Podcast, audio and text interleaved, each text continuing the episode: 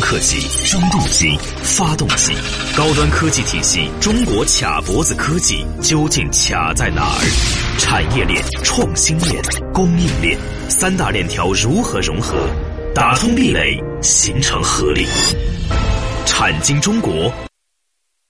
好，欢迎各位来到《产经中国》，很高兴和各位相会节目之中，我是王宇。我李佩，啊，如果上节目呢，和大家说了啊，这个呃，登月其实究竟给美国带来什么？嗯啊，带来了一批公司，嗯甚至带来了一种在上个世纪到这个世纪，应该是一种最酷的、最炫酷的，也产最业图腾，最有意思的这种产业的发展理念对三观。对超级的科技疯子公司对，啊，甚至在这个领域的 话，啊，动不动上台就是我有一个梦想，嗯，我要怎么样怎么样怎么样，嗯，哎，的确好像我们发现近代很多大的这种公司好像都是依托梦想而起的是啊，所以的话，其实中国在现在开启这样的一种太空太空的这种探索计划，登月等等，嗯其实也是有中国梦里也有一个梦想，对啊，这个必须得梦想之城，因为这对事儿太大了，是。所以在这个过程当中呢，应该来说呢，我们国家的探月工程啊，今天我们介绍一下。嗯很多时候你不能光介绍美国是吧？对对对你以为我们都懂国界国内的吗？ 是 吧？是吧？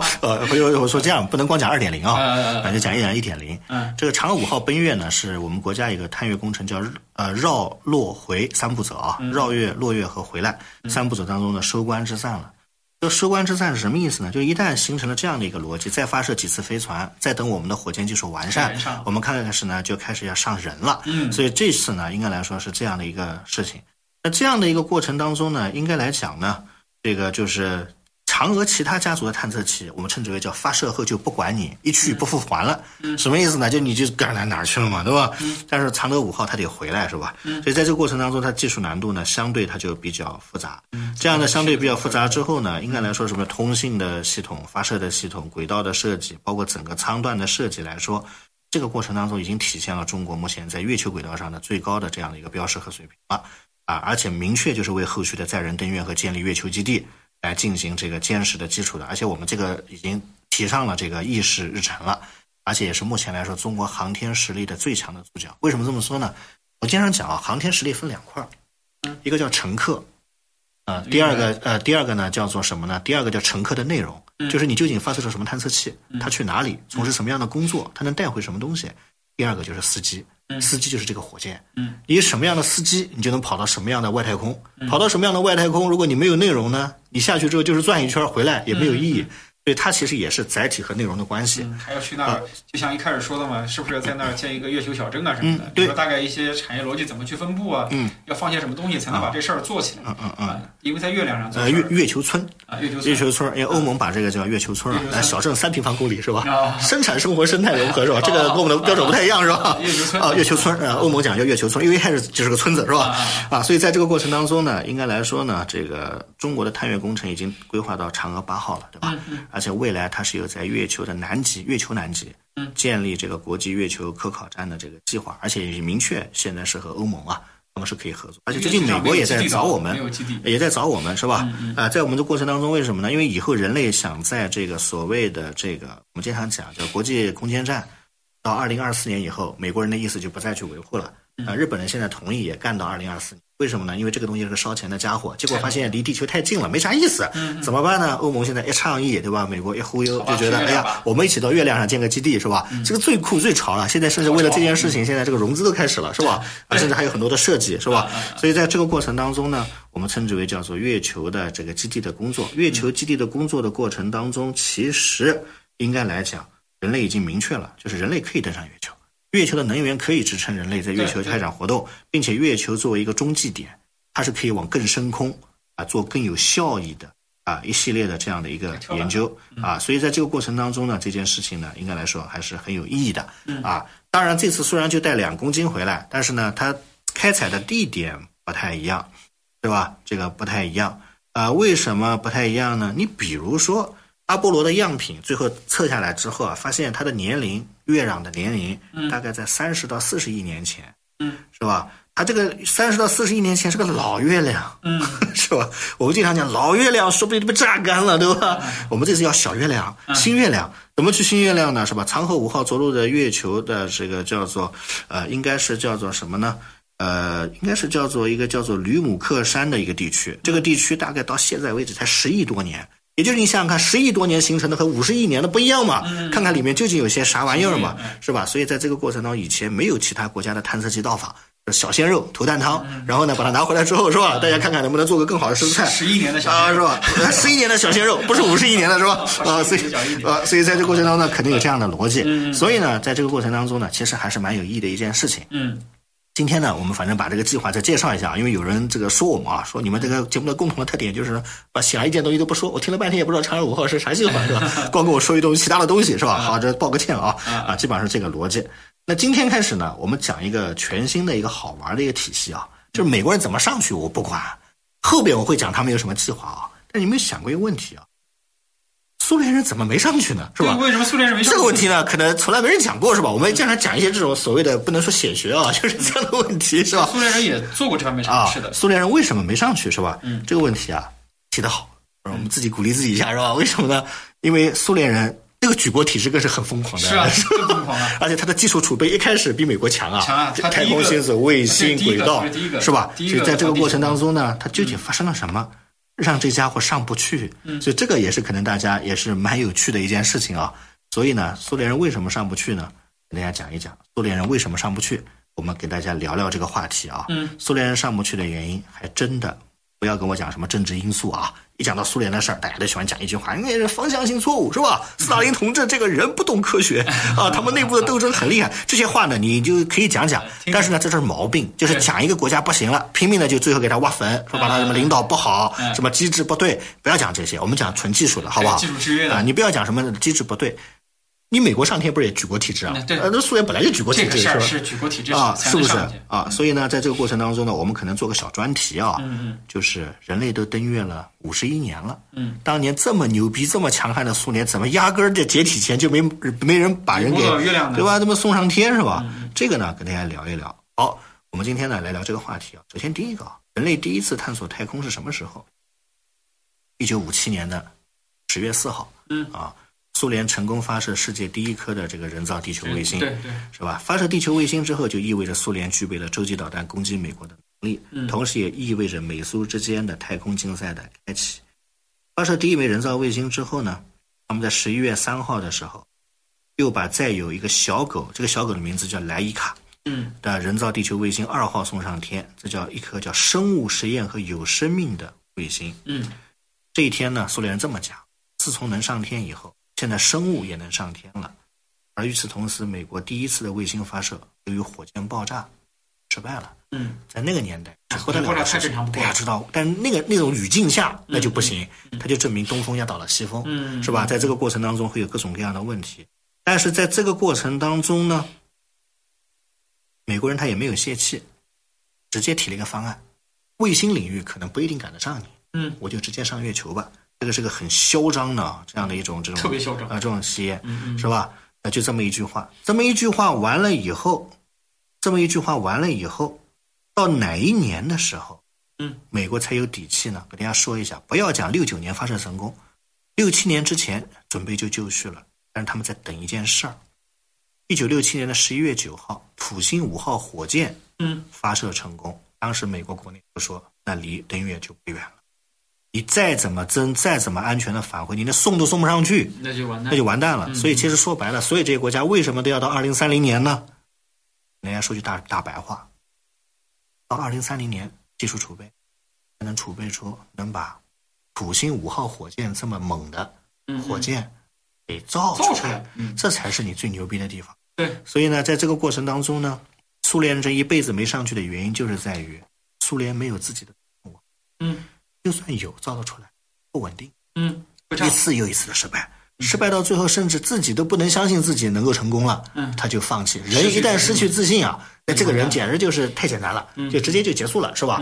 所以呢，这就是我们讲的这样的一个逻辑。嗯好，过会我们中途之后啊再来聊这个话题啊。好，，其实其实究其原因 就是技术储备的问题，嗯，有些关键的东西克服不了，可能出地球轨道我们还能解决，但是到月球三十八万公里，嗯，飞过去飞回来，嗯要多少燃料，啊嗯这个太复杂了。嗯，好，这个中途说一下节目的上传播出平台和节目的微信号。微信号呢是蓝海五八八九八一，蓝色的蓝，大海的海，中文字的拼音 L A N H A I 五八八九八一。节目呢上传喜马拉雅平台和知识星球平台，大家可以在这两个平台搜索“经中国”，产业的产，经济的经，产经中国下载收听。我是王宇，我李佩，呃，评完之后欢迎各位继续来到产经中国，待会儿见。待会儿见。他们深度参与百个产业规划，每月飞行两万公里实地调研，深度洞悉中国区域产业现状，全球化视野，发现产业发展热点。产经中国以高质量发展为魂，科技创新产业为骨，详实数据为血肉，发掘产业发展内在规律。产经中国与趋势同行。好，评完之后欢迎各位继续来到产经中国，我是王宇。我是李佩，哎，不过我刚才说了啊，这个其实苏联人为什么没上去月球呢？嗯，呃，他其实是第一个，包括载人航天，嗯啊、都是他第一个，嗯，但是他可能就是技术上面有些关键的点点给卡住了，其实到了一九五九年的时候，嗯苏联的几家超强的这个设计局嗯曾经向苏共中央呢提交了一个叫做“三期航天计划”。嗯呃，这个过程当中呢，就是短期、中期、长期要干什么？嗯嗯嗯苏联当时提出来呢，就是呃，不但要实行载人绕月，他们还是希望在六十年代中期就能开展载人登月的嗯，计登划月。，嗯当时其实国家是高度认可，因为为什么呢？这等于是跟美国人脸上再打一巴掌，对嗯是吧？他们当时特别热衷于在对方脸上扇巴掌、啊这样的 事情，是吧？他们那个时候因为这是是代表社会制度的优越性，对对对，那个时啊这候个已经是叫争夺无限上纲了。非非常嗯重要的一啊，件事。所以在这个过程当中呢，苏联的载人计划是从一九六四年八月开始的，嗯叫载人绕月计划，也就是苏联人从六四年的八月份开始到六九年，他先后进行了十二次叫做“探测者号”的无人试验月球飞船的发射，五次飞临了月球。在这个过程当中呢，应该来说呢，它的乘客又是像什么大麦、小麦、动物、什么小狗啊、乌对龟这样的东西，苏联人很喜欢搞这个。动物但是呢，它五次飞临了月球，为什么六九年的时候停止呢？觉得没有意义了，因为阿波罗人都送上去了，人送上别放个乌龟，然后靠近它绕一绕，那美国媒体还不知道说你什么东西呢，是吧？所以怎么嘛，是吧？所以在这个过程当中呢，一九六八年的十二月份，阿波罗八号。率先完成了载人绕月计划，载人绕月啊，不是上去，载人绕月。大家想想，它是六九年的七月份成功的吧？对，那你就可以推断绕，过我就开始宰人了其。实说白了就是火箭先出来，嗯，出来完了之后载人绕一绕，嗯绕完了之后再过个半年人就可以上月球，所以大家排时间表都是明的嘛。嗯为什么呢？你记住，他们这个时间表也不是瞎排的，是是是它也是人类的极限了。对嗯因为谁不想抢一天回去呢？是吧？所以在这个过程当中呢，苏联的绕月飞船还没来得及绕，它就夭折了。嗯嗯所以在这个过程当中，为什么夭折呢？不稳定，害怕被看笑话，嗯害怕失败。为什么害怕失败呢？因为一九六四年开始，苏联人知道，为了把人送上月球，需要超大推力的火箭。对，一九六四年开始呢，苏共中央就下达了超级火箭的这个研制计划。在这个研制计划的过程当中，一共进行了四次登月火箭的试射。这个试射的过程当中，其中有一次还携带了登月的飞船，但是所有的四次全照了。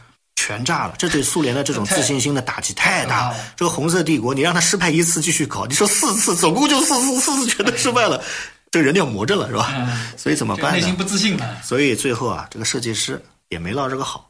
为什么呢？因为这个设计师信任他这么多年，嗯像苏联这样的体制啊，信任你，把国家所有资源给嗯你，某某某某客户同志，是吧？你居然就造出了这么一个玩意儿，你怎么对得起国家和人民，是吧？ 你可所以以最后呢就辞职，所以在最后呢，大家知道都在这个拜克努尔航天发射场，嗯是吧？拜克努尔航天发射场也在那里发射，所以最后没有自信去搞了。为什么没有自信再去搞？因为这是个烫手的山芋，太烫手了国家给你这么多钱，你丫的天天放鞭炮都都炸不上天是吧？嗯所以在这个过程当中呢，六四年开始推动这个方案。六四年推动这个方案的过程当中，究竟后面发生了什么呢？你比如说，六四年夏天的时候，苏联有个著名的专家克罗廖夫，嗯，克罗廖夫这是个很有名的人，是在推动的过程当中，苏联提出同时实施载人绕月和载人登月两步走的一个方案。后来，在苏联领导人当时是赫鲁晓夫要求，嗯在一九六七年的十月革命节五十周年，嗯要向中央进行献礼。啊，献礼，啊献礼的工程就是航天员先绕，嗯但不落。嗯，他也认为怎么可能落呢？克林一个大嘴巴，他真的能落下 去吗？为什么呢？在那个年代，人的认知太恐怖了。嗯你落到月球上，所以绕一绕吧。嗯，所以要求的就是六七年十月份，苏联十月革命胜利五十周年，向中央进行一个世界级的献礼。献礼嗯就是把宇航员送到绕月上面去绕一圈儿。嗯就基于这样的一个规呃规划，赫鲁晓夫同志呢，就给了充足的预算。这个预算充足到什么程度呢？全国有五十万左右的科研工作人员，嗯一百七十多个研究所，再加上了三百多家大学和科研机构，全部要求参与到这项计划，因为他要打破当年的肯尼迪创下的三十万人的这个计划。大嗯家想想，这是多么疯狂的行为，是吧？所以在这个过程当中呢，从一开始实施的时候，争议就不断。一种争议是赫鲁晓夫不专业，六四年才提出来，要六七年十月份之前就用了一个三年时间就把这件事给摆平。嗯首先他们第一个就没好意思说，说领导催得太急。第二件事情就是方案也没有定，方案为什么没有定呢？苏联的方案和美国的方案还不一样啊。